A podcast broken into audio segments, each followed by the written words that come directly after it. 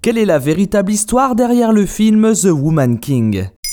Merci d'avoir posé la question. On n'y croyait plus, mais 2022 est une vraie belle année pour le blockbuster américain. Nope, Everything Everywhere All at Once, des films aussi ambitieux qu'originaux et réussis, auxquels il faudra peut-être ajouter The Woman King, qui sort le 28 septembre 2022 en salle. Pourquoi The Woman King est-il un film événement? Cartonné avec un film de super-héros et un casting quasi exclusivement afro-américain, Black Panther de Marvel a montré que c'était possible. Reste que The Woman King est un autre pari aussi inédit que risqué dans un Hollywood plus frileux que jamais.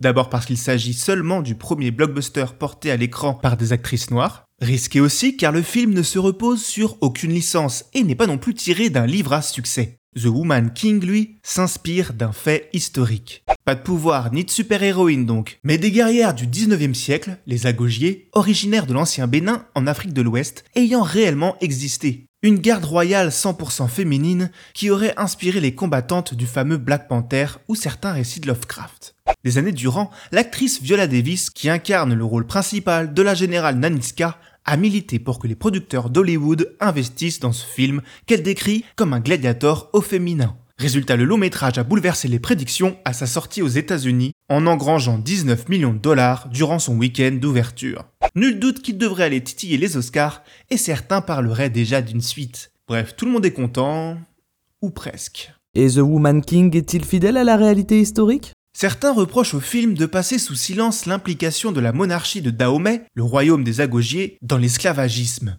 Le royaume des Agogiers aurait en effet troqué des prisonniers contre des offrandes européennes, comme des armes, des liqueurs ou des tissus de meilleure qualité. A l'inverse, dans le film, on les voit lutter contre des marchands d'esclaves. Alors, dans quel camp se cache la vérité? Comme souvent, rien n'est simple, et celle-ci se trouve, une fois n'est pas coutume, au milieu.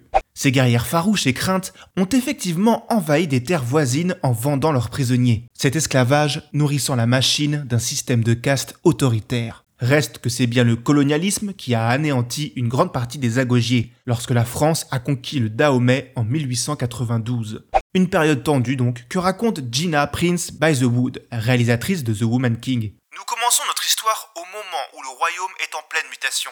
Les dirigeants cherchent un moyen de maintenir leur civilisation en vie. Et puis, la majeure partie de l'histoire est fictive.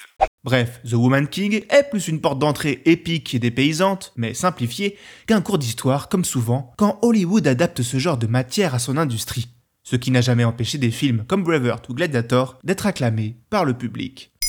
Maintenant, vous savez, un épisode écrit et réalisé par Jonathan Oppard. Ce podcast est disponible sur toutes les plateformes audio et si cet épisode vous a plu, n'hésitez pas à laisser des commentaires ou des étoiles sur vos applis de podcast préférés.